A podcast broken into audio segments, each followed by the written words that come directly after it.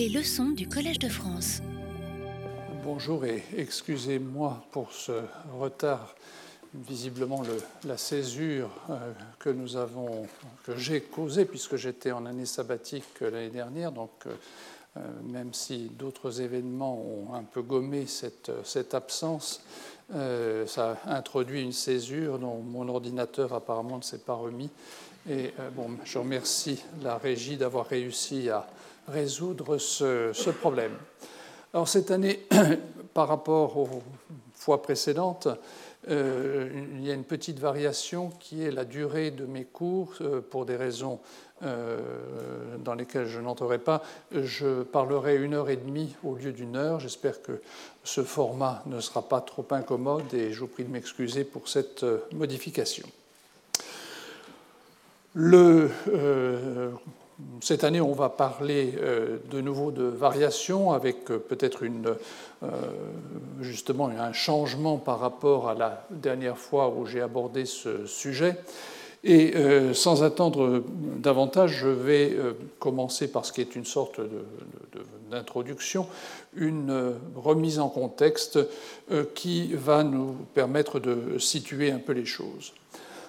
Selon une formule souvent euh, répétée, et je l'ai dit moi-même dans ces lieux à plusieurs reprises, l'oralité est un élément absolument essentiel dans la transmission du Coran. Et de nos jours, les gens qui apprennent son texte par cœur s'inscrivent en principe dans des chaînes de transmission avec des noms très précis qui remontent jusqu'à Muhammad et dont les différents acteurs au cours des siècles sont parfaitement identifiés et répertoriés.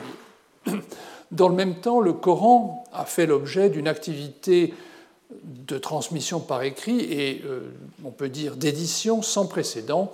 Et euh, de nos jours, euh, si l'on va acheter un exemplaire du Coran chez un libraire, on trouvera un texte qui, à l'exception de très légères variantes sur lesquelles je reviendrai justement, est fondamentalement identique que vous l'achetiez en Arabie saoudite, en Malaisie ou au Pakistan en principe. Cette situation peut laisser penser que le Coran est, à la différence d'autres textes religieux, euh, un texte sans histoire et que l'affirmation selon laquelle il est la restitution fidèle de la révélation reçue par Mohammed au début du 7e siècle est fondamentalement exacte. Je vais donc revenir sur cette période des débuts et ce que nous en savons afin d'apprécier euh, cette euh, affirmation. Le chemin de cette enquête passe donc par un retour sur la vie de l'acteur central de cette histoire. Comme euh, l'écrivait Welch, et je le cite, alors que le théologien et d'autres croyants cherchent à comprendre le rôle de Dieu agissant par l'intermédiaire du prophète, l'historien recherche la mesure de l'homme lui-même. La réponse théologique est évidente et indiscutable pour le croyant, mais si elle est considérée seule comme une explication du succès du prophète, elle court le risque de diminuer la grandeur de Mohammed en tant qu'homme et de faire de lui un simple agent de l'action divine. Fin de ma citation. Les sources dont dispose l'historien pour retracer la biographie de Mohammed entrent dans des catégories qui se chevauchent et réclament différentes méthodes d'analyse. Nous disposons en premier lieu d'un texte qui est globalement digne de foi et qui est le Coran. Il est en grande partie, sinon même dans sa totalité, contemporain de Muhammad, mais il se trouve que dans le but d'en tirer des éléments biographiques, son exploitation s'avère très délicate. D'un autre côté, très tôt, des compositions littéraires issues des efforts des premières générations de musulmans de conserver le souvenir de Muhammad ont vu le jour. Il s'agit de ce que l'on désigne sous le nom générique de Mahazi ou de Sira, et sur lesquels je vais revenir dans un instant. Leur transmission initiale est orale, tout comme le Coran, mais la mise par écrit dont nous connaissons le résultat actuellement se produisit dans un deuxième temps, mais plus reculé, disons, par rapport à l'effort initial, que ça n'est le cas pour le Coran. Aucun de ces textes et encore moins les éléments que l'on rencontre dans les traités euh, exégétiques, le tafsir, ou dans la masse des traditions, donc c'est mon deuxième groupe de sources, n'a été conçu initialement pour raconter la vie de Muhammad, et leur lecture est délicate dans la mesure où, dans de nombreux cas, nous disposons d'une part de différentes versions, qui demandent à être évaluées afin d'en apprécier la valeur, et de l'autre, je le redirai, ce sont des récits qui sont souvent coupés de tout contexte. Revenons maintenant sur les deux premiers euh, genres euh, que j'ai signalés. Mahazi désigne les, expéditions, les raids, mais aussi des assassinats organisés par Muhammad pendant la période médinoise. Le terme est plus ancien et le plus ancien qui ait été employé pour caractériser de manière spécifique des récits ayant trait à la vie de Muhammad, au point parfois de couvrir des sujets qui dépassent ce que le mot lui-même impliquerait. On a proposé de reconnaître en Waqidi, mort en 823, donc au début du IXe siècle, celui qui a été le premier à établir les Mahazi comme un domaine spécifique d'étude apparenté à la Syrah, mais différent. Nombre de transmetteurs du hadith des premiers temps se sont d'ailleurs intéressés à ce sujet, comme Roi, mort en 714, ou encore Azuri, mort en 742. Ibn Ishaq, dont on reparlera dans un instant, considérait que la matière dont il traitait concernait les Mahazi de Muhammad.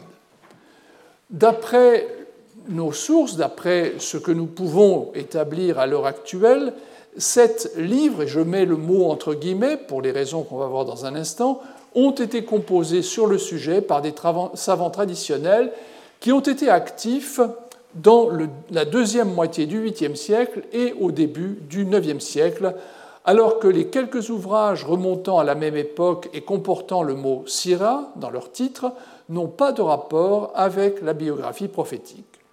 Ce sont donc en fait les ouvrages intitulés Kitab al-Mahazi qui en traite jusqu'à Ibn Hisham, qui est mort en 833 et dont je parlerai à propos de la Syrah.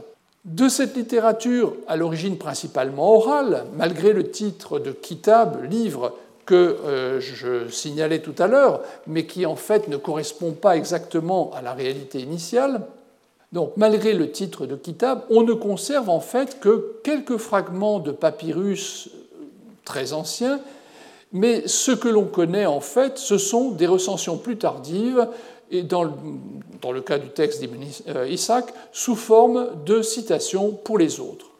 Le plus ancien vestige matériel que l'on connaisse est un texte de huit lignes, donc c'est finalement extrêmement peu de choses, que euh, Adolphe Groman datait du début du 8e siècle, c'est-à-dire encore à l'époque omeyyade. Le reste, c'est euh, bien plus tardif, et les manuscrits effectifs que nous possédons sont encore postérieurs. La sira, le mot signifie manière d'aller, d'agir ou encore conduite, serait apparue dans le sens que nous connaissons, c'est-à-dire biographie de Muhammad, à partir d'Ibn Hisham que je mentionnais à l'instant. L'ouvrage dont il est l'auteur euh, et euh, qui est essentiel dans ce domaine est en fait une compilation qui repose sur la sélection à laquelle il a procédé à partir de l'enseignement euh, d'Ibn Isaac, qui est mort vers 667 et que j'ai déjà mentionné également. Longtemps unique en son genre, il est maintenant examiné à la lumière de, en comparaison avec, une autre recension de même origine, celle de Yunus ibn Bukhaïr, mort en 815, qui contient des éléments nouveaux dont certains sont clairement étrangers à Ibn Isaac. Donc ça veut dire que soit ils ont procédé à des sélections différentes, soit ils se sont euh, euh, nourris également euh, d'informations qui venaient d'une autre source. De ce fait, on doit considérer l'œuvre d'Ibn Ishaq comme un corpus qui n'a en fait pas fait l'objet d'une rédaction concertée, mais qui est transmis par des auditeurs qui ont fait leur sélection en fonction de buts que les spécialistes tentent de préciser. Ça peut être construire une image de Muhammad par rapport aux prophètes des autres communautés dont il est question dans le Coran. Ça peut être aussi le décrire comme un chef d'État de stature internationale ou encore gloser sur les textes du Coran en leur fournissant un cadre chronologique ou encore continuer le genre populaire de la geste, bien enraciné dans l'Arabie préislamique. Donc tous ces buts sont éventuellement en cause dans l'émergence de ces récits qui s'appellent donc Sira. Je l'ai dit tout à l'heure, quelques éléments peuvent également être extrapolés du hadith, c'est-à-dire de cet ensemble de dits et faits de Muhammad qui forment la tradition musulmane. On y trouve beaucoup d'informations sur les habitudes de Muhammad, moins sur le déroulement de son existence de manière chronologique. La remise en contexte est plus difficile dans la mesure où, à la différence des deux genres précédents, il n'y a pas de cadre chronologique, ou du moins pas systématiquement. Dans la mesure où cette source est moins riche que les deux autres pour le sujet qui nous concerne, je ne m'attarde pas trop sur elle et je l'exploiterai, euh, disons, plus légèrement. Au cours des années 70 du siècle dernier, face au problème que pose un matériel dont vous avez sans doute compris qu'il est à la fois abondant et difficile à gérer, et dans un effort d'autre part raisonné pour évaluer les données dont disposaient les historiens des débuts de l'islam, les représentants de ce que l'on appelle l'école hypercritique ont visé d'une part à remettre en question de manière radicale la valeur des informations relatives aux premières décennies de l'islam transmises dans un contexte musulman, de l'autre, pour compenser justement cette perte que l'on faisait en éliminant euh, cette source, à rechercher de manière systématique dans des sources non musulmanes contemporaines des faits ou du, euh, des, contemporaines des faits, ou du moins très proches d'eux, des éléments qui permettaient de reconstruire l'histoire de cette période et à glaner éventuellement quelques éléments sur le fondateur de la nouvelle religion. Le résultat a été parfois décevant dans la mesure où les informations ne sont pas très nombreuses et euh, effectivement elles ne coïncidaient pas toujours avec le récit traditionnel que nous connaissons. Il est vrai que les auteurs des œuvres que j'ai citées de manière générale en commençant sont postérieurs aux événements qu'ils racontent, et donc de ce point de vue-là, la critique qui était faite par euh, ces euh, savants euh, occidentaux était justifiée dans la mesure où il y a un hiatus entre les événements et eux-mêmes. Ils citent, ces auteurs, selon une procédure bien établie, des témoins visuels mais eux-mêmes sont séparés de ces derniers par plusieurs générations, avec tout ce que cela comporte d'incertitude. D'autre part, selon la procédure classique dans le savoir musulman, on cite bien sûr tous les transmetteurs, depuis le témoin visuel et euh, jusqu'au dernier transmetteur, mais cela ne garantit pas l'authenticité de la chaîne dans la mesure où on peut tout à fait reprendre une chaîne connue et inventer un fait de manière à lui donner une légitimité. C'est un point qui a profondément préoccupé les savants musulmans des premiers siècles de l'islam, de réussir à déterminer quelles étaient les chaînes qui étaient justes, qui étaient correctes, et donc les événements qu'elles racontaient étaient en principe bons, et les chaînes qui étaient inventées pour euh, l'occasion. Euh, au terme de, euh, de cet examen, euh, on peut dire de manière générale que les sources employées pour retracer le début de l'islam, la mission de Muhammad, sont en fait des récits qui datent des 9e et 10e siècles, et l'exception est constituée par le Coran, qui est attesté par des manuscrits dont les plus anciens remontent à la deuxième moitié du 7e siècle et représentent un État qui laissait, somme toute, très peu de place pour des ajouts et modifications substantielles à ce qui avait été euh, euh, prêché par Muhammad, ce qui ne signifie pas, tant s'en faut, que le Coran tel que nous le connaissons soit la transcription exacte de cette prédication. Tournons-nous maintenant vers ce que l'on peut en tirer pour reconstituer la vie de Muhammad. Alors, je ne m'attarderai pas sur la période initiale, la date de sa naissance n'est pas connue, et c'est par divers recoupements que les historiens estiment qu'il est né vers la fin des années 570, à la fin donc du VIe siècle de l'ère commune. Le Coran ne donne pas plus de précision que cette expression qui figure dans la sourate 10 euh, au verset 16 J'ai vécu parmi vous un Umr avant lui. Alors, euh, il est compris que Umr signifie une vie et serait l'équivalent, selon les auteurs consultés, à 35, 40 ou 43 ans. Donc vous voyez que la, la valeur chronologique de cette information est assez difficile à manipuler. Ambrose, dans son dictionnaire de l'arabe coranique, signale le passage en question et suggère, pour la tournure adverbiale qu'il identifie à cet endroit, des traductions qui sont en anglais a lifetime, c'est-à-dire dozens of years. Cette phrase vise la période où Mohammed a vécu au milieu des siens avant de commencer à annoncer le message religieux dont il se disait chargé. Donc, il y a entre sa naissance et euh, le moment où il a commencé à annoncer euh, révélations qu'il recevait, ce Umr euh, qui représente quelque chose entre 35 et 40 ans, peut-être. Sur l'origine du prophète, nous avons plus de témoignages.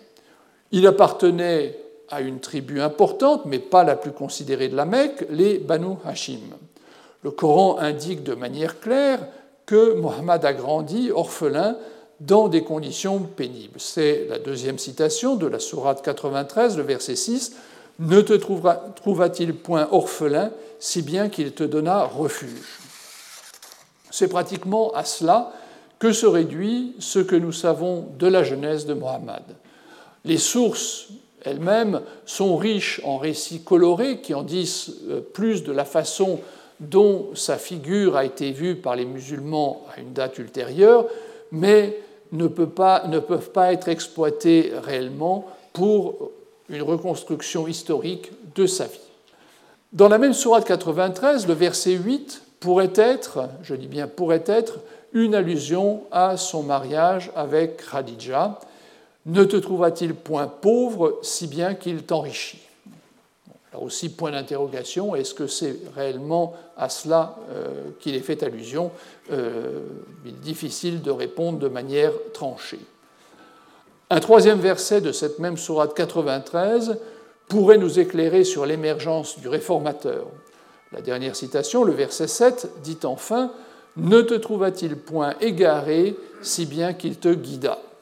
Alors ce verset est intéressant, et en particulier le mot dal, qui veut dire égaré, perdu, participe actif de la forme 1 du verbe dalla, dont le pluriel se retrouve dans la Fatiha, la sourate 1, dont il constitue le dernier mot du dernier verset, et cela pourrait être une forme de reconnaissance que Mohammed a partagé les croyances du milieu où il a grandi et vécu, celui du polythéisme arabe.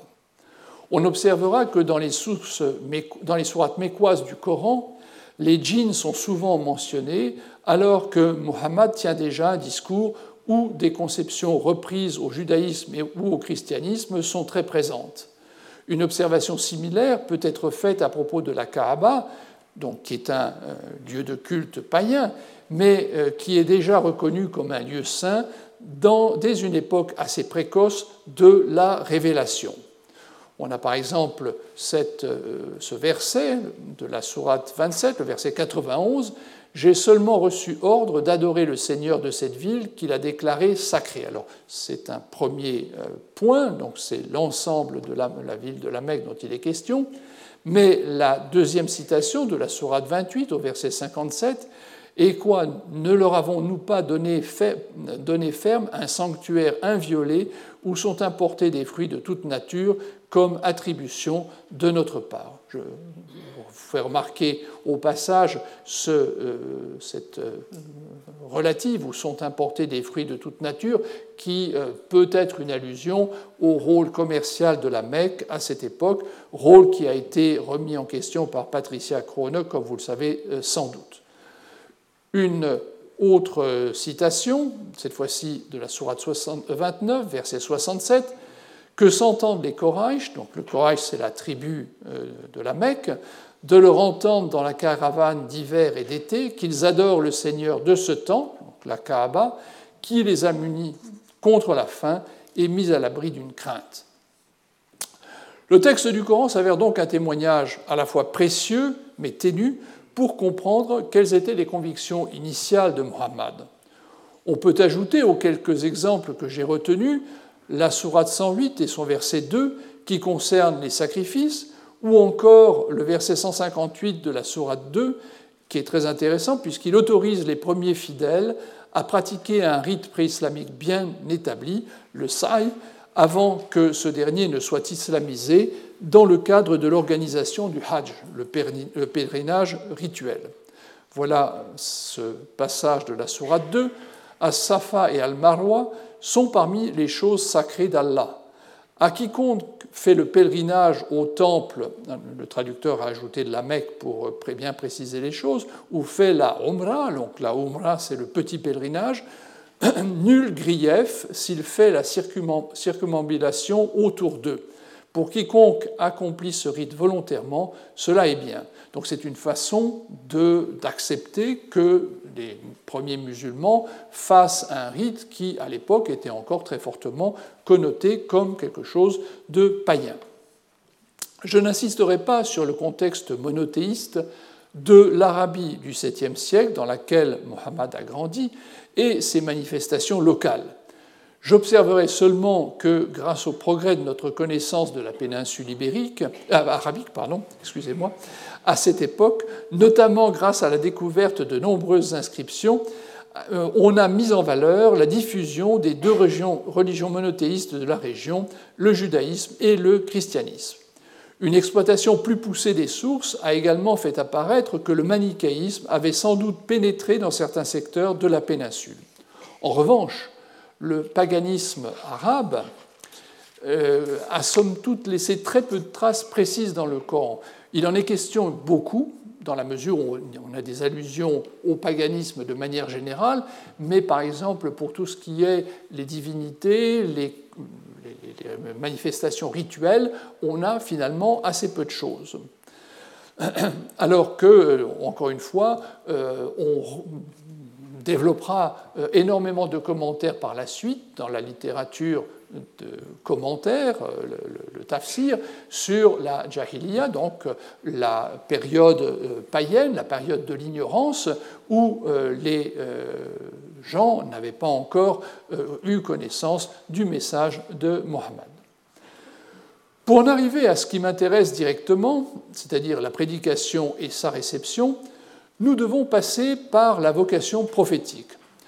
De toute évidence, à la lumière des passages que je viens de citer sur la religion de Mohammed avant ce changement radical, quelque chose a bouleversé sa conscience et l'a rempli d'une force spirituelle qui l'a engagé sur une voie qui n'avait aucun rapport avec ce qu'il avait vécu auparavant. La tradition islamique répond de manière assez claire à la question des raisons de ce virage. Les versets, 44, les, versets 1 à 4 de la Sourate 44 ou le premier verset de la Sourate 97 sont interprétés comme une allusion à un appel prophétique où l'on ajoute parfois l'archange Gabriel.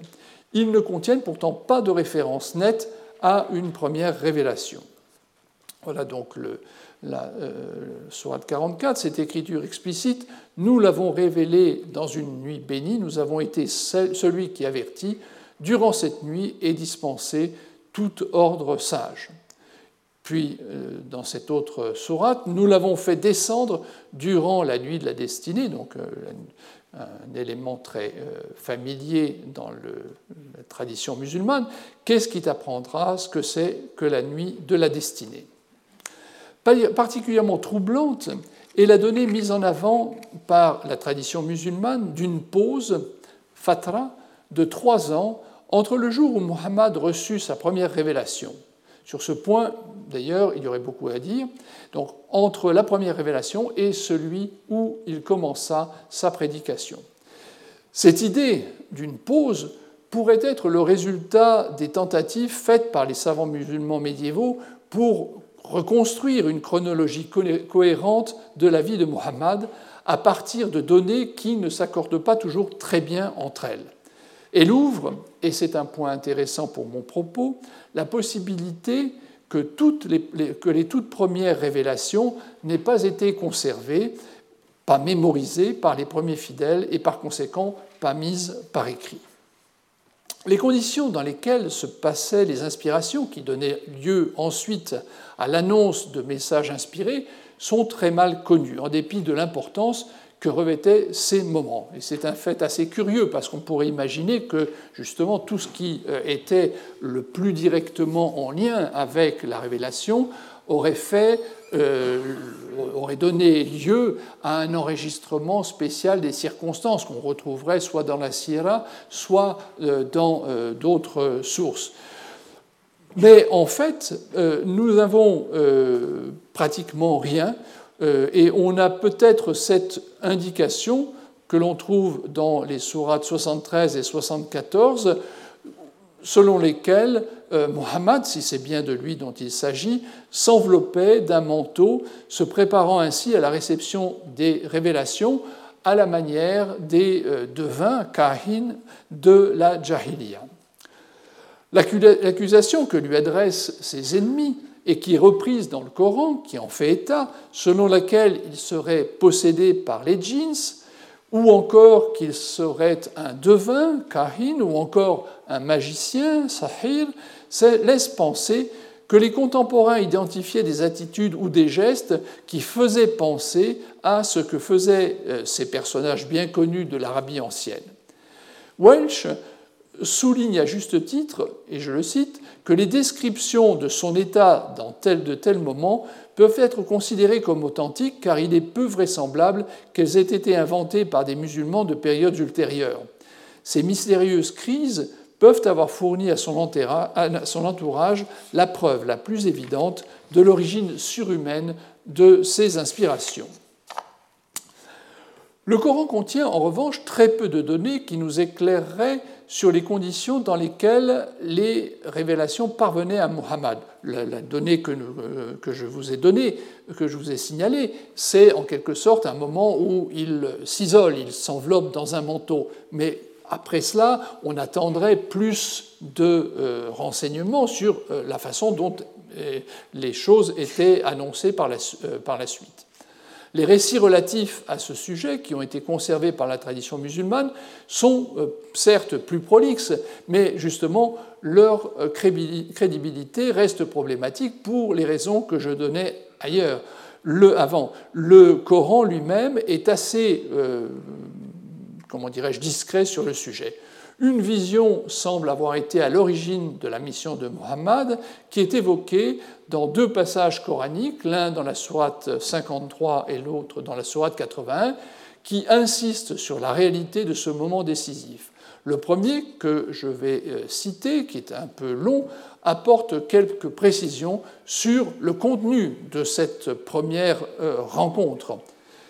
C'est seulement là une révélation qui lui a été transmise que lui a enseigné un ange redoutable, fort et doué de sagacité. Cet ange se, tint en majesté alors qu'il était à l'horizon supérieur. Puis il s'approcha et demeura suspendu et fut à deux arcs au moins. Il révéla alors à son serviteur ce qu'il révéla. Son imagination n'a pas abusé sa vue. Quoi Le chicanerez-vous sur ce qu'il voit? Certes, il l'a vu une autre fois, près du jujubier d'Al-Muntaha, près duquel est le jardin d'Al-Mawa, quand couvrait le jujubier ce qui le couvrait. Sa vue ne s'est ni détournée ni fixée ailleurs. Certes, il a vu l'un des signes les plus grands de son Seigneur. Donc c'est le passage qui, euh, peut-être de la manière la plus précise, nous mettrait en contact avec ce que fut euh, le premier contact avec euh, cette entité qui allait transmettre le message. Et euh, vous voyez qu'il s'agit de quelque chose d'extrêmement euh, visuel. Ça n'est pas du tout quelque chose d'auditif comme on pourrait le penser. Mais très curieusement, il y a un changement. En dehors de cet épisode initial, les révélations ultérieures tels qu'on nous les, on peut les, déduire de euh, la euh, tradition musulmane, sont présentés comme étant de nature auditive. Vous voyez qu'il y a donc un, un glissement. Muhammad entendait un message qu'il devait annoncer. Il y a donc un glissement qui s'est opéré. Comme je le rappelais, les circonstances et le déroulement de ces moments demeurent mystérieux dans l'ensemble. D'après l'une des données les plus répandues dans le corpus rassemblé par la tradition, et que conserve également l'un des auteurs qui sont le plus cités à propos de, euh, du, Coran et de tout ce qui le concerne, Suyuti, les révélations se produisaient alors que Muhammad était en état de veille, c'est un point sur lequel on insiste, et elles étaient accompagnées, accompagnées du son de cloche. Un témoignage assure cependant que la sourate 108 lui fut révélée alors qu'il était endormi. L'origine céleste de cette inspiration, wahi, est affirmée avec beaucoup de force, mais il n'est pas clair si elle impliquait une relation immédiate avec Dieu ou si un intermédiaire s'y trouvait mêlé. Certains passages anciens semblent venir, à l'appui de la première hypothèse. On nous dit par exemple dans la Sourate 87, nous te ferons prêcher, donc nous, euh, c'est bien sûr euh, Allah, nous te ferons prêcher et tu n'oublieras pas. Toutefois, et ce peut-être dès la fin de la période mécoise, se développe l'idée qui s'imposera en dernier ressort qu'un intermédiaire est chargé de transmettre la révélation à Muhammad. Oui, le Coran est une révélation du Seigneur des mondes, l'Esprit fidèle est descendu avec lui sur ton cœur. Donc, euh, euh, là aussi, une créature céleste dont euh, l'identité n'est précisée que plus tard dans la révélation, vient avec le message. Ce passage tardif, qui précise l'identité de l'intermédiaire chargé de communiquer la parole de Dieu, c'est dans la sourate 2, verset 97, donc une sourate tardive, qui constitue le support donc, sur lequel s'appuie la présentation traditionnelle du processus de la révélation. Il est dit, c'est Gabriel qui a fait, Gabriel est bien sûr une restitution euh, de Blacher, qui a fait descendre sur ton cœur, avec la permission de Dieu, le livre qui confirme ce qui était avant lui.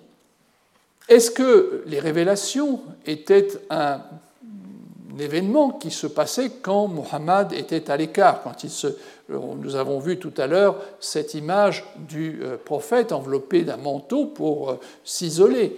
Mais euh, nous savons que des fidèles étaient parfois présents, ou encore que plus tardivement, il y avait même un scribe à proximité, ça c'est à la période médinoise, qui était là pour noter rapidement les paroles qui venaient d'être révélées.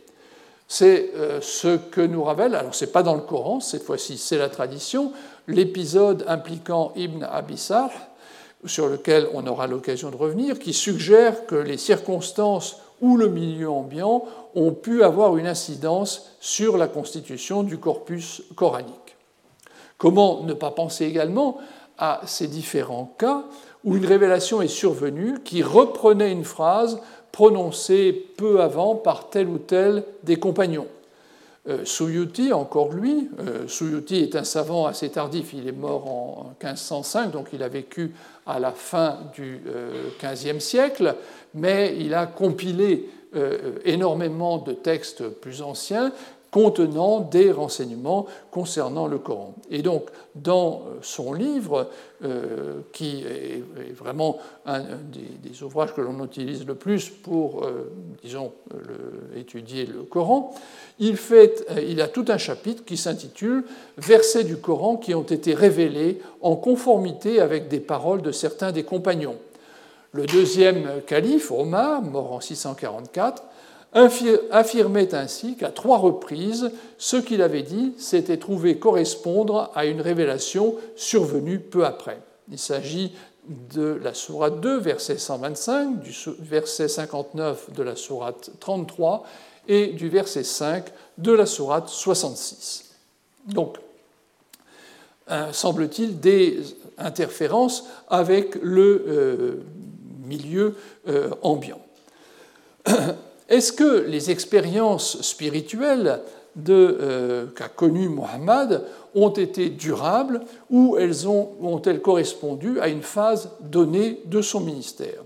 Alors il est impossible de le dire, et je reviendrai tout à l'heure sur ce point en faisant un peu une présentation statistique. Euh, il est impossible donc de savoir euh, si c'était quelque chose de régulier, s'il y a eu des périodes où les choses étaient calmes ou non. Mais il pas de même qu'il est impossible de savoir si les récits de la Syrah où il est affirmé que Muhammad ne reconnut pas initialement ces moments comme des signes qu'il était appelé à devenir prophète, correspondent à une réalité ou visent à réduire à un moment plus court une situation qui durera plus longtemps, un peu comme je vous le disais tout à l'heure à propos de cette notion de fatra, de, euh, de, hiatus, de, pause euh, initiale, il n'est pas impossible que ce soit plutôt les euh, auteurs ou les, disons, les témoins postérieurs de la vie de Muhammad qui ont élaboré ces notions de manière à ajuster une chronologie qui reste pour l'ensemble euh, bien euh, problématique sur bien des endroits. Le début de la prédication mécoise, dont nous conservons la trace, se fait dans un registre d'inspiration excitée qui disparaît dans les dernières années de la prédication. Plus que les thèmes sur lesquels je ne vais pas revenir, il me semble important de noter que les premières sourates sont des morceaux de petite taille, facilement mémorisables. L'auditoire de Muhammad est réduit, c'est un petit groupe d'hommes, plutôt jeunes et sans grand poids social. Les réactions ne semblent au début euh, pas euh, affectées par ces épisodes euh, avec le milieu mécois qui l'environne et ne se tendent, semble-t-il, avec ceux qui représentaient l'ordre établi, les notables de la Mecque, qu'à partir du moment où Muhammad commence à attaquer frontalement les convictions religieuses des euh, gens de euh, la Mecque. Les nouvelles idées dont Muhammad fait l'annonce en ce domaine commencent à ce moment-là à faire intervenir ceux qu'il appelle les gens du livre, Ahl-al-Kitab. Dans un passage important de la Sourate 10, au verset 94, les ennemis de Muhammad sont d'ailleurs mis au défi de consulter ces gens du livre pour obtenir des preuves irréfutables de la véracité de son message. Muhammad se présente comme un avertisseur, Nadir, qui vient annoncer aux Arabes, dans leur langue, un message que d'autres auparavant avaient déjà reçu. Juifs et chrétiens peuvent d'ailleurs attester que le message est véridique, puisqu'eux-mêmes en ont déjà reçu un. Voici un petit échantillon de versets euh, qui euh, concernent euh, ce, point. Le premier dans la sourate 16, verset 43, Avant toi, nous n'avons envoyé que des hommes auxquels nous adressions la révélation. Si vous ne savez pas, interrogez les détenteurs de l'édification. Ou dans la sourate 21, verset 7, Avant toi, nous n'avons envoyé que des hommes auxquels nous envoyons la révélation interrogez les détenteurs de l'édification si vous ne savez pas. Et enfin, dans la sourate 26, euh, verset 197, et quoi? Ne fût-ce pas un signe pour eux qu'ils soient connus des fils d'Israël? Donc il y a, euh, dès cette époque ancienne, euh, et je me, j'anticipe un tout petit peu en considérant euh, comme acquis, mais on verra que ce n'est pas forcément le cas, la chronologie des sourates, on en reparlera par la suite. Donc dès l'époque ancienne, dans les sourates mécoises, il y a cet appel aux gens du livre pour venir appuyer euh, ce que Mohammed est en train d'annoncer. Dans un contexte où Mohammed et ses fidèles semblent avoir été progressivement l'objet de persécutions de la part du reste de la population mécoise, un épisode retient l'attention pour ce qui est de la pratique d'un culte et l'utilisation éventuelle des révélations dans le cadre de celui-ci. Je veux parler de l'émigration en Éthiopie d'une partie de la jeune communauté qui voulait ainsi échapper aux mauvais traitements auxquels elle était exposée à la Mecque. Je notais qu'il y a eu, selon Ibn Sa'ad, auteur du Kitab al-Tabakat al-Kabir, deux émigrations et non pas une comme on le dit souvent. La première concernant un groupe de personnes qui revint à la Mecque avant l'Égypte, l'autre d'un groupe qui revint alors que Mohammed et ses fidèles s'étaient déjà installés à Médine et qui rejoignit donc la communauté musulmane dans cette dernière cité. Donc c'est un épisode qui est intéressant parce qu'il semble avoir été relativement complexe et il met en, jeu une, scission au sein de la communauté initiale avec toutes les conditions pour que euh, cela implique des, euh, des problèmes dans les rapports avec le message reçu par Mohammed et par son utilisation, puisque c'était des gens qui, du coup, pendant un certain temps, se trouvaient en dehors de euh, la Mecque, loin de Mohammed, et ne pouvaient pas suivre l'évolution de sa prédication comme ceux qui, en revanche, étaient restés sur place. L'égir, c'est-à-dire l'émigration à Médine de la communauté musulmane autour de son chef, Mohammed, est un élément capital pour l'histoire de l'islam. En ce qui concerne mon propos, il faut attendre un temps avant de déceler les traces de la façon dont la diffusion du texte pouvait être affectée par les circonstances. Après avoir vainement tenté de trouver pour lui-même et les siens un asile à Taïf, Muhammad noua des contacts avec des représentants de la cité oasis de Yathrib, qui va devenir Médine, elle va changer son nom, euh, qui est situé au nord de la Mecque, et euh, ces contacts furent pris à l'occasion des foires du printemps et de l'automne qui se tenaient à la Mecque, dont, encore une fois, le rôle commercial était relativement important à l'époque. Euh, Yathrib habitait, abritait, tout comme la Mecque, plusieurs tribus, et les relations entre elles avaient évolué de manière euh, conflictuelle. Il y avait eu vraiment des, de véritables batailles rangées qui opposaient euh, les habitants, et les représentants des différentes composantes de la ville furent, semble-t-il, séduits non par le message de Mohammed sur le plan religieux, mais par ses aptitudes de médiateur. Les négociations prirent leur temps, mais un accord fut conclu et en 622, les musulmans commencèrent à partir vers Yathrib. Selon la tradition musulmane, Mohammed fut le dernier à quitter la Mecque en compagnie d'Abou Bakr, donc le vieux fidèle et celui qui va être le premier calife après la mort de Mohammed, et en plus d'Abou Bakr, un serviteur de ce dernier. Et euh, c'est avec c'est ce groupe de trois hommes qui euh, ferme la marche en quelque sorte de l'émigration et qui atteint Yathrib le 12 Rabi' 1 euh, de l'année 1 de l'Égir, enfin ça va devenir l'année 1 de l'Égir, le 24 septembre 622. L'installation de ce groupe humain dans la cité du Hijaz fut complexe. La réalité des relations de pouvoir entre les différents acteurs ne se révélant que peu à peu. Un des problèmes les plus aigus fut la coexistence avec les tribus juives qui étaient installées à Médine. Il y en avait trois. Mohammed avait sans doute espéré qu'elle le reconnaîtrait comme le Messie que ces communautés attendaient très certainement. Mais non seulement cela ne se produisit pas, mais la constatation des différences entre ce qu'ils présentaient comme le livre de Dieu et leurs propres écritures provoqua de la part des Juifs médinois des réactions qui mirent Muhammad dans une situation périlleuse, à commencer euh, euh, vis-à-vis des siens. Comment prouver qu'il disait vrai? Il lui était impossible d'admettre qu'il ne détenait pas le message divin, lui qui avait si souvent fait appel au témoignage des religions qui l'avaient précédé, comme nous l'avons vu tout à l'heure. La solution vint avec l'annonce que les Juifs n'avaient reçu qu'une partie de la révélation dans le verset 44 de la Sourate 4. N'as-tu point vu ceux à qui était donnée une part de l'Écriture? Ils achètent l'égarement pour eux-mêmes et veulent que vous vous égariez avec eux en chemin.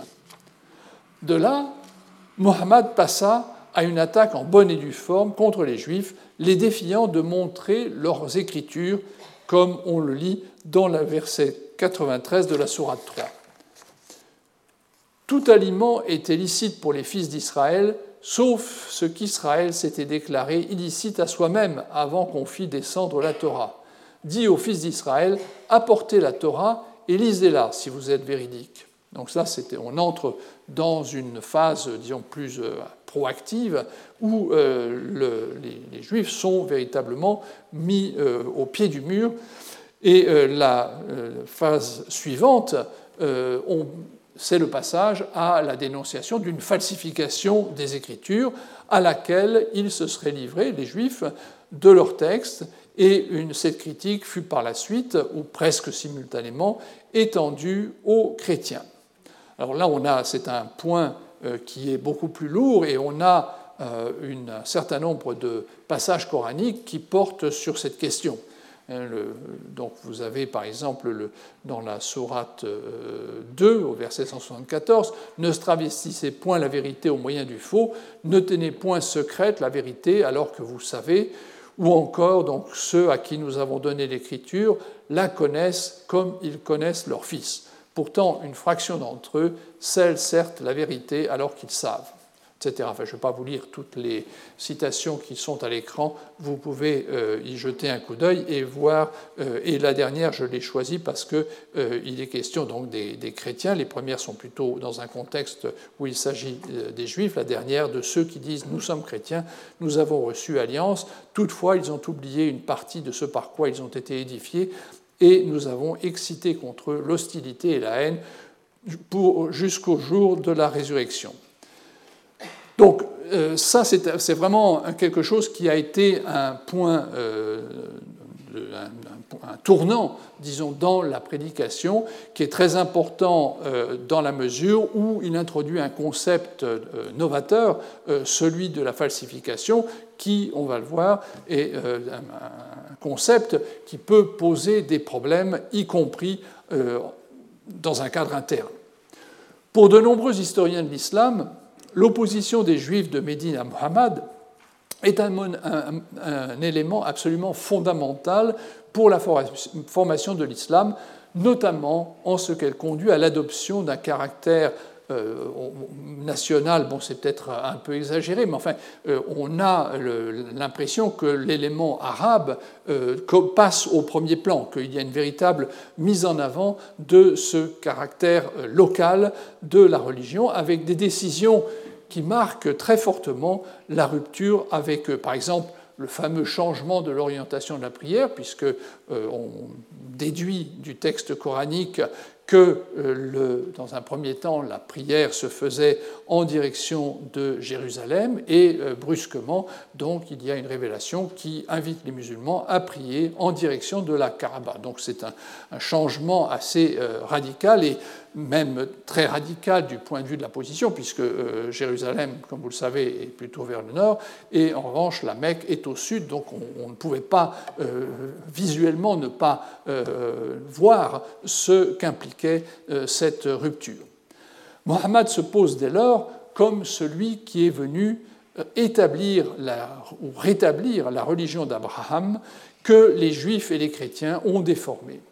D'un autre côté, l'instauration de la Mecque comme point focal non seulement de la prière mais aussi du pèlerinage donne à la conquête de cette ville une urgence inattendue. Une autre problématique plus délicate concerne l'impact des contacts avec, les juifs médinois en ce qui concerne le contenu même du Coran. La période médinoise est marquée par un changement d'attitude de Muhammad vis-à-vis de ceux qui sont restés à la Mecque, qui sont maintenant devenus ses ennemis, c'est-à-dire les gens qui appartiennent à sa tribu ou aux tribus auxquelles il est lié, mais euh, qui lui sont hostiles. Euh, engager des hostilités avec les Mécois était un pas euh, difficile à franchir. Dans l'accord qui avait été conclu initialement avec les Médinois, il était bien prévu qu'en cas d'agression de l'extérieur contre Mohammed et les siens, il y aurait une solidarité qui jouerait et les Médinois apporteraient leur soutien pour les défendre. En revanche, il n'était pas prévu euh, qu'en cas d'une initiative euh, belliqueuse de la part de Mohammed contre les Mécois, euh, cette solidarité allait jouer. D'un autre côté, dans le contexte de l'Arabie pré-islamique, les lien à l'intérieur des tribus était très fort.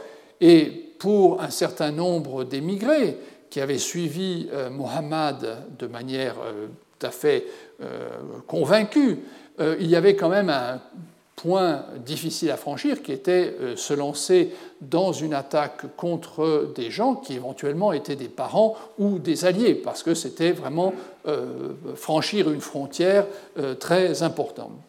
Pourtant, Mohammed réussit à entraîner d'abord les Mécois émigrés, puis plus largement les Médinois, dans une série d'affrontements qui progressivement tournent à son avantage. C'est dans ce cadre qu'il faut examiner rapidement un point qui va constituer l'un des, axes de des axes de l'analyse que je vais proposer. Jusqu'à présent, il a été question d'une confrontation asymétrique, certes, entre Mohammed d'une part et ses adversaires païens, mécois, ou encore avec les juifs euh, médinois. Il existe d'autres types de dissensions qui mettent cette fois en présence soit Mohammed d'un côté et de l'autre des membres de la communauté musulmane, ou du moins de gens qui se prétendent comme des membres de celle-ci, soit des factions au sein de cette dernière. Des groupes, en effet, existaient au sein de l'Umma initiale qui n'étaient pas complètement alignés sur les positions de Muhammad ou que ce dernier jugeait, sinon hostile, du moins distant par rapport au message qu'il prêchait. C'est le cas, par exemple, de ceux qui sont désignés dans le Coran par le pluriel munafiqun, que l'on traduit habituellement par hypocrite. Ce sont des croyants euh, mous, si j'ose dire, qui professent extérieurement l'islam, mais nourrissent le doute ou même l'incroyance dans leur cœur. Leur conduite peut nuire aux intérêts des musulmans. Selon un spécialiste des débuts de l'islam, Sergeant, le terme désignerait originellement ceux qui étaient obligés de payer une sorte de taxe appelée nafaka, qui était levée en temps de guerre sur tous les membres de la communauté médinoise, y compris les juifs. Ceux qui renaclaient à s'en acquitter furent considérés comme des partisans douteux et de là des hypocrites.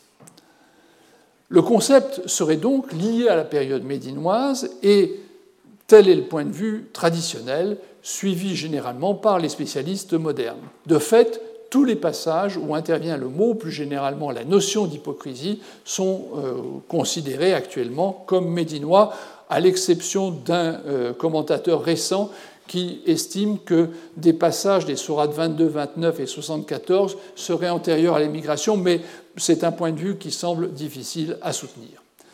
Dans les différents passages du Coran où il est question d'eux, les hypocrites sont donc des croyants douteux qui tentent d'entraîner les musulmans sincères avec leurs doutes et dont les véritables opinions deviennent manifestes au moment où il s'agit d'aller combattre pour défendre la communauté. Rien de ce qui est dit d'eux ne concerne donc des déviations portant sur les enseignements de Mohammed. Mais bon, c'est un, un, premier type de déviation. Il m'intéresse parce qu'il est en lien avec le cas de ce qui est appelé la mosquée de la nuisance, de la dissension ou du schisme, dont il est question dans la Sourate 9 au verset 107 je cite, ceux qui ont pris pour eux une mosquée par nuisance, impiété, schisme entre les croyants, et pour faire le guet pour ceux qui ont fait la guerre à Allah et son apôtre antérieurement, etc. etc. Alors cette mosquée est connue par différents récits dans la tradition musulmane, mais il y a donc cette allusion coranique qui est là. Les récits que l'on trouve dans la tradition musulmane sont généralement des récits explicatifs, donc qui peuvent être des constructions postérieures mais euh, qui sont intéressants. Bien après l'émigration de Muhammad, des euh, dissidents auraient établi une mosquée dans la partie méridionale, autrement dit basse, de Médine, à Kouba. C'est d'ailleurs l'endroit où lui-même était arrivé à Médine, pour rivaliser avec une autre mosquée, celle-là peut-être plus officielle, qui était déjà en place. Tandis que Mohammed accroissait son contrôle sur la cité oasis, la direction politique de cette partie de Médine, qui était un peu euh, périphérique, passa plus directement sous son contrôle. Quelque temps après la construction de la mosquée, mais toujours du vivant de Mohammed, le bâtiment brûla, et on connaît la date, en 630. L'incident est important parce qu'il montre qu'à une date relativement avancée, on est euh, en l'an 9 de l'Égypte, donc pratiquement dix ans après l'installation de Muhammad à Médine, à un moment où il a déjà euh, le contrôle de la situation, il existait encore une opposition suffisamment structurée pour disposer d'un lieu de culte spécifique. La question est donc posée de savoir quelle était la, euh, comment dirais-je, la façon dont cette mosquée euh, retransmettait l'enseignement initial et euh, comment ses fidèles se situaient par rapport à Muhammad. Donc ça, c'est un premier point. Les autres divisions auxquelles j'ai fait allusion sont des divisions, cette fois-ci, entre différents groupes de la communauté médinoise. Euh, par communauté médinoise, je ne parle ici, bien sûr, que de la communauté musulmane. Les juifs, on a vu, euh, étaient euh, un cas de conflit très, très ouvert. Ici, il s'agit de choses qui sont plutôt du domaine de divergence d'opinion. Alors que la division en factions est avant tout présentée dans le Coran comme une caractéristique des non-musulmans, quelques passages qui invitent les croyants à éviter désaccords et divisions en matière de religion laissent penser que ce risque était perçu avec vivacité par Muhammad. On se reportera par exemple à la Sourate 6, verset 159. Ceux qui ont scindé leur religion et ont formé des sectes, de cela tu n'es responsable en rien. leur sort ne dépend que d'Allah, qui ensuite les avisera de ce qu'ils faisaient. Et dans la Sourate 30, verset 32, accomplissez la prière et ne soyez pas parmi les associateurs, parmi ceux qui scindèrent leur religion et formèrent des sectes, chaque faction se réjouissant de ce qu'elle détenait. Les divisions apparaissent au grand jour après la disparition de Muhammad. Mais elles remontent évidemment à une période antérieure. Un groupe bien connu, bien identifié, s'est constitué par exemple autour de Ali ibn Abi Talib, le cousin et gendre de Muhammad.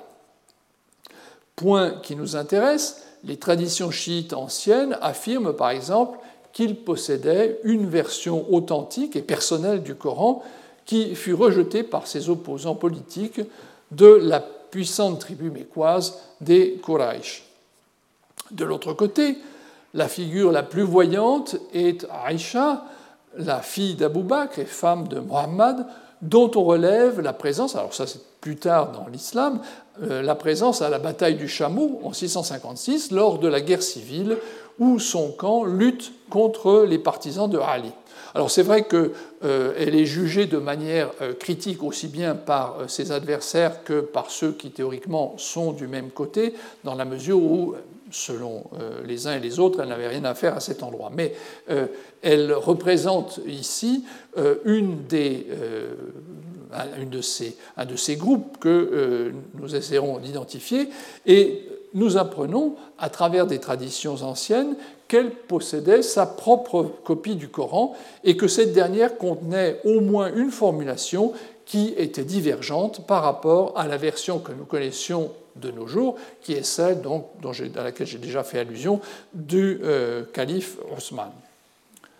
En 628, pour reprendre le fil euh, de, ce survol de la biographie de Mohammed, six ans donc après l'émigration, Mohammed se sentait suffisamment sûr de la situation pour envisager de, prendre, de prendre une initiative qui le rapprocherait du but qu'il s'était fixé, à savoir prendre le contrôle de la Mecque, dont on, avait vu, a vu qu'il était devenu urgent dans la mesure où les conditions politiques avaient euh, notablement évolué. Il partit donc avec des fidèles pour entreprendre une Umrah, donc le petit pèlerinage, dans le sanctuaire mécois. Ses adversaires à la Mecque étaient toutefois encore assez puissants localement pour s'opposer à l'entreprise en envoyant une troupe à sa rencontre. Muhammad arrêta sa progression et mit le camp dans un endroit appelé Al-Hudaybiyah. Les négociations commencèrent et Muhammad envoya Osman, le futur calife, à la Mecque pour entamer des pourparlers, parce que Osman était, appartenait à une bonne famille de la Mecque, et c'était donc quelqu'un contre lequel on n'essayerait pas de monter un mauvais coup. Donc on pouvait l'envoyer en ambassade euh, pour euh, établir des, euh, disons, un accord avec les Mécois.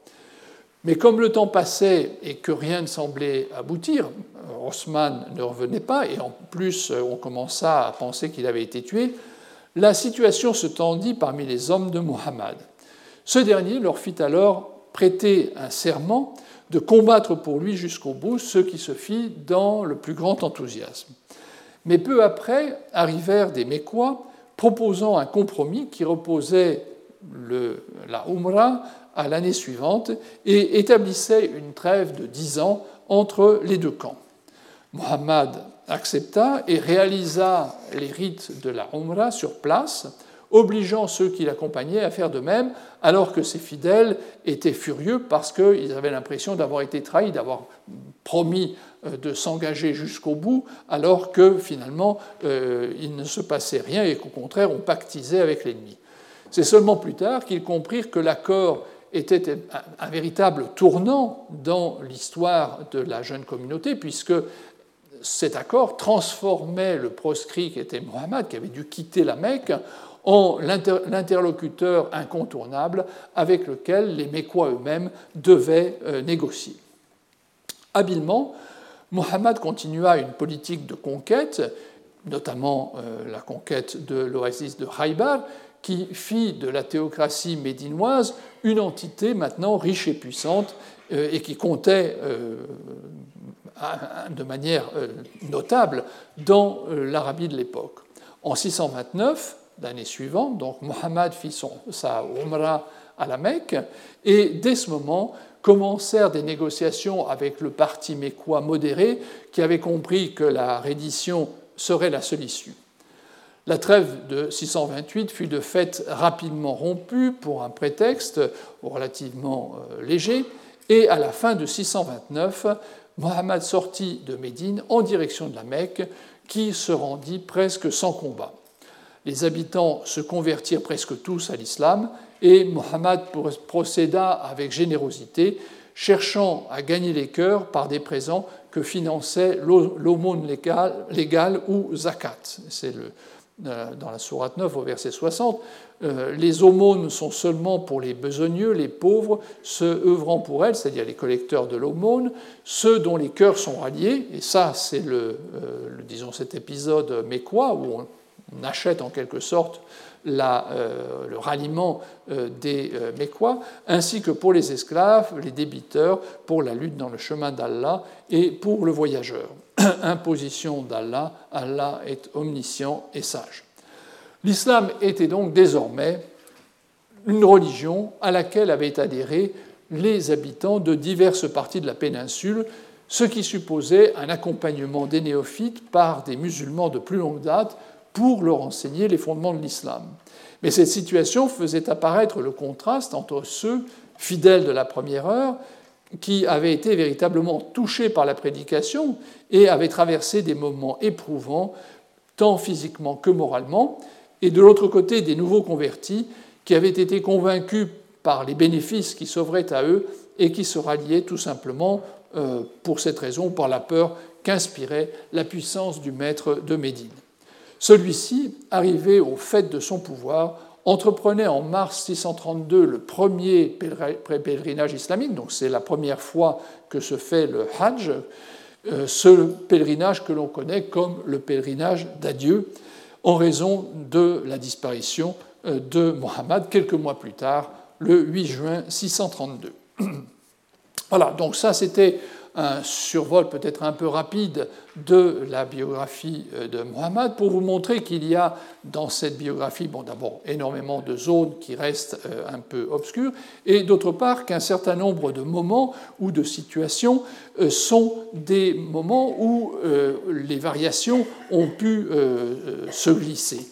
Euh, dans la mesure où ça n'est pas un monolithe absolument sans, faille. Au contraire, il y a des différentes, différents endroits où l'on perçoit les possibilités du changement. Alors revenons maintenant, puisque c'est le texte coranique qui nous intéresse, sur le texte qui a enregistré euh, la prédication de Muhammad. Alors bien sûr, je reviendrai là-dessus, mais vous le savez tous, la mise par écrit du Coran s'est passée après la mort de Muhammad. Hein, donc il est mort en 632 et le texte que nous avons a été fixé, mais dans un laps de temps assez bref, puisque euh, au pire, si j'ose dire, euh, il a été fixé euh, sous le califat de Osman, lequel est mort en 656. Donc nous savons que, grosso modo, aux alentours de 650, le texte du Coran était en principe mis par écrit. Alors bon, c'est une opinion qui me semble défendable parce que nous avons des arguments assez forts, notamment des traces manuscrites du texte qui remontent à une époque très ancienne, de la deuxième moitié du 7e siècle, qui font que la, fenêtre, si j'ose dire, pour euh, qu'on euh, le modifie euh, est assez réduite. Avant d'arriver là-dessus, j'aurai l'occasion d'en reparler, revenons un peu sur sa structure. Alors, bon, vous savez bien sûr que euh, le Coran est composé de, chapitres. Hein, d'ailleurs, c'est la, définition qui en est euh, donnée dans les milieux euh, juridiques musulmans. C'est un texte qui est divisé en 114 sourates, dont la première est la Fatiha et la dernière la sourate An-Nas. Euh, qui euh, donc euh, est relativement bref. Hein. Si on fait la comparaison avec les évangiles, les évangiles représentent, enfin les quatre évangiles ensemble, représentent 138 020 mots, hein, c'est un décompte assez précis. Le Coran représente 77 400, donc un peu plus que la moitié du texte des quatre évangiles. Donc c'est un texte relativement compact. Par ailleurs, sa répartition au euh, long de la vie de Muhammad est un peu inégal. Ce n'est pas que les euh, parties mécoises et les parties médinoises soient en quantité à peu près euh, identiques. Euh, en se fondant sur l'édition du Caire. L'édition du Caire, c'est l'édition qui a été mise au point euh, en 1924, donc vous voyez assez récemment, mais euh, qui s'est peu à peu imposée comme le modèle. On en a fait d'autres depuis qui sont également très diffusés. Je pense notamment à ce que diffusent les Saoudiens, mais qui reprennent fondamentalement les mêmes principes pour le texte.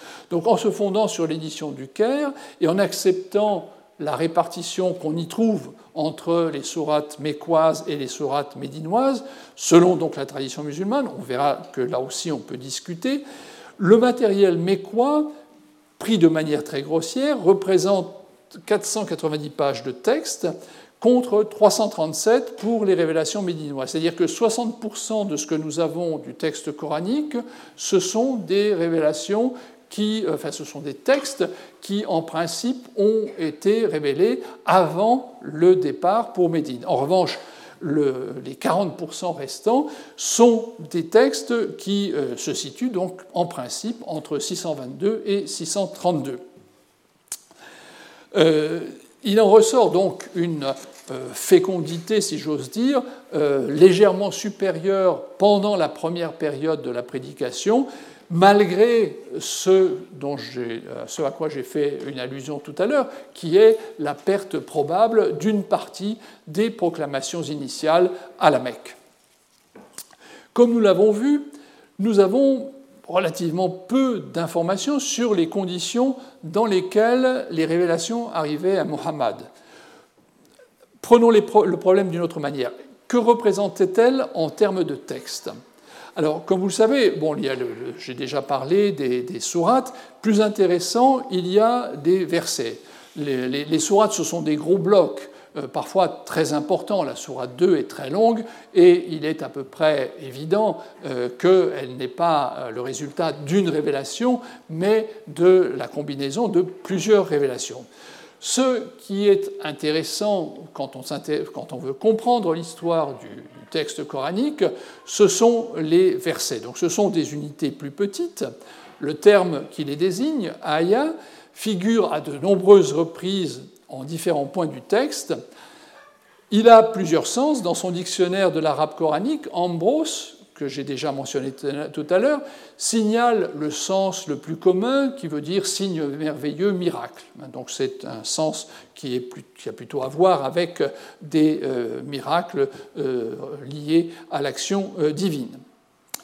Dans dans le, toujours chez Ambrose, on lit à la suite, dans certains endroits, c'est ça qui nous intéresse, Aya peut aussi être compris comme segment textuel de la révélation, par exemple dans la sourate 2 au verset 106 ou dans la sourate 13 au premier verset.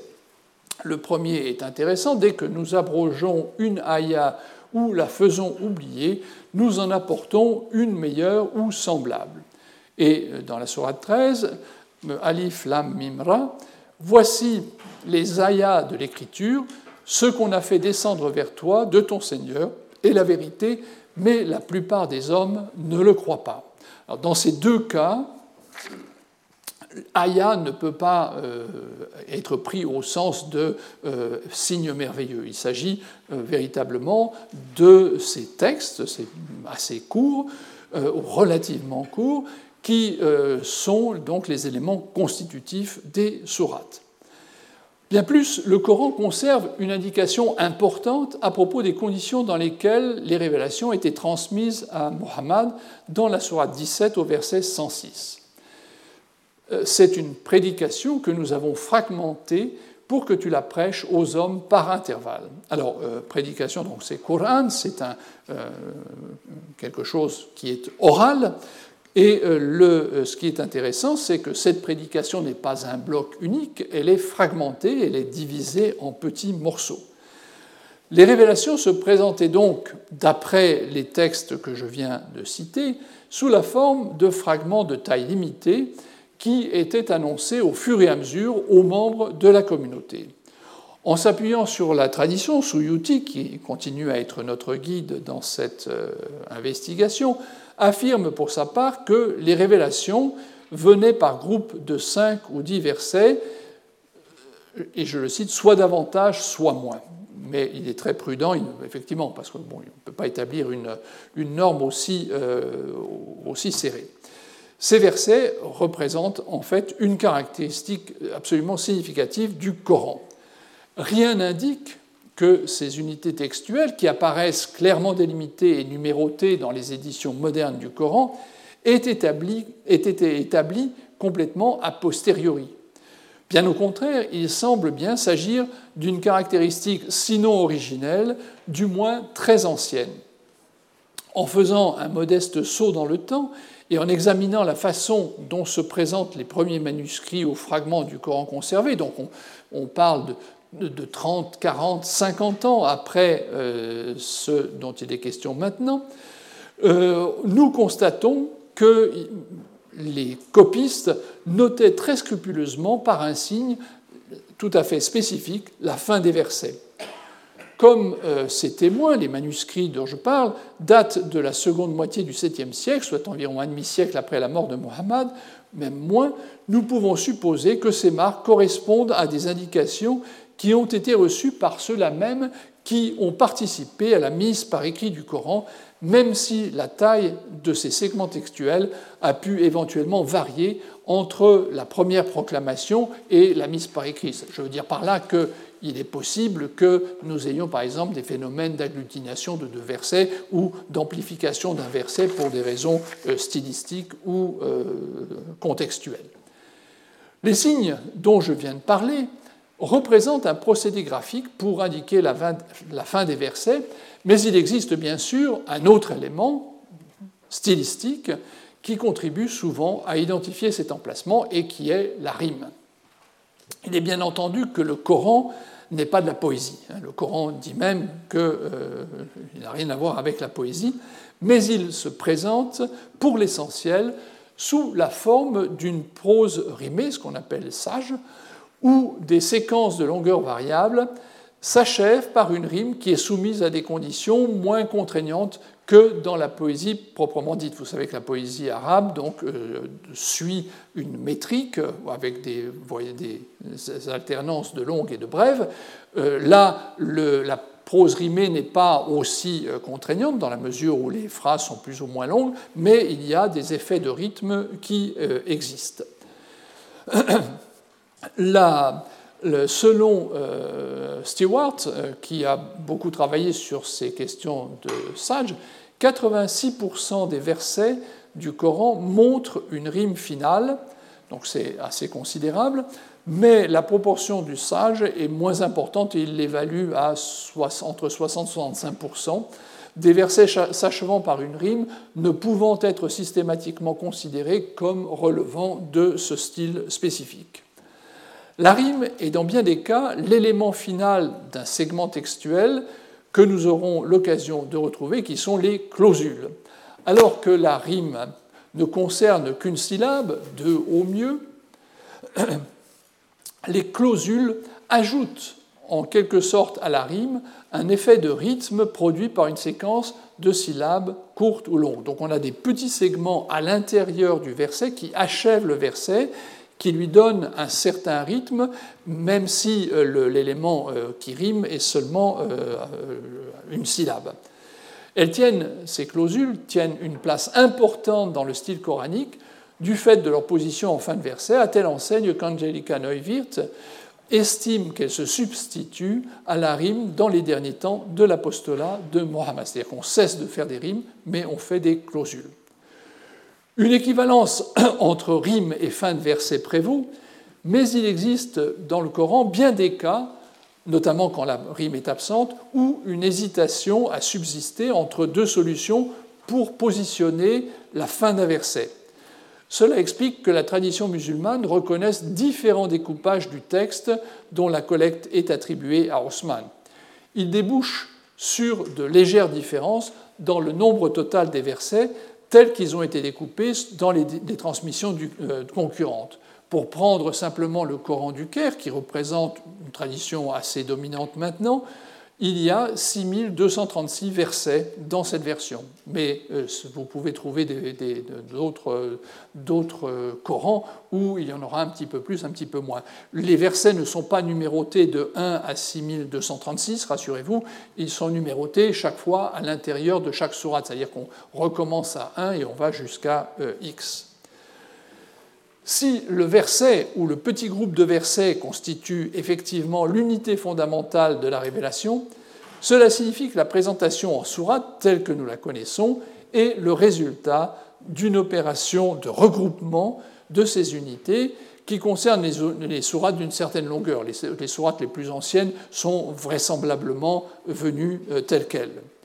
Le mot surah, qui est à l'origine de notre sourate, figure d'ailleurs lui-même à neuf reprises dans le, Coran, mais son origine et son sens font l'objet de discussions.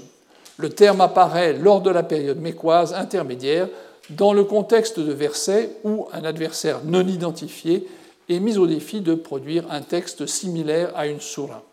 Voici le texte de la sourate 11, verset 13.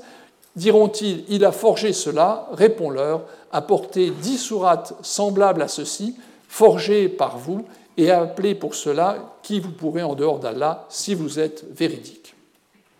Que désigne le mot sourate dans ce contexte?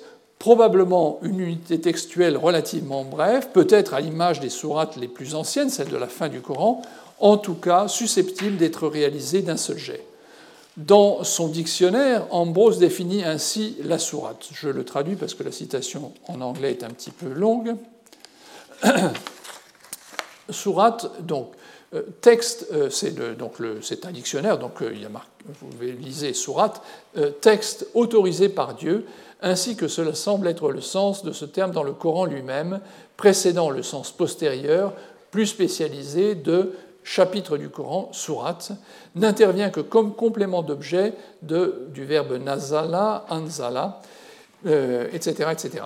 Donc pour lui, il y a une évolution entre un premier sens et un deuxième, mais je crois que la suite, ce sera pour la première fois. Je suis désolé, nous avons perdu un peu de temps au début, mais nous essaierons de compenser cela la prochaine fois. Je vous remercie. Retrouvez tous les contenus du Collège de France sur www.colège-2-france.fr.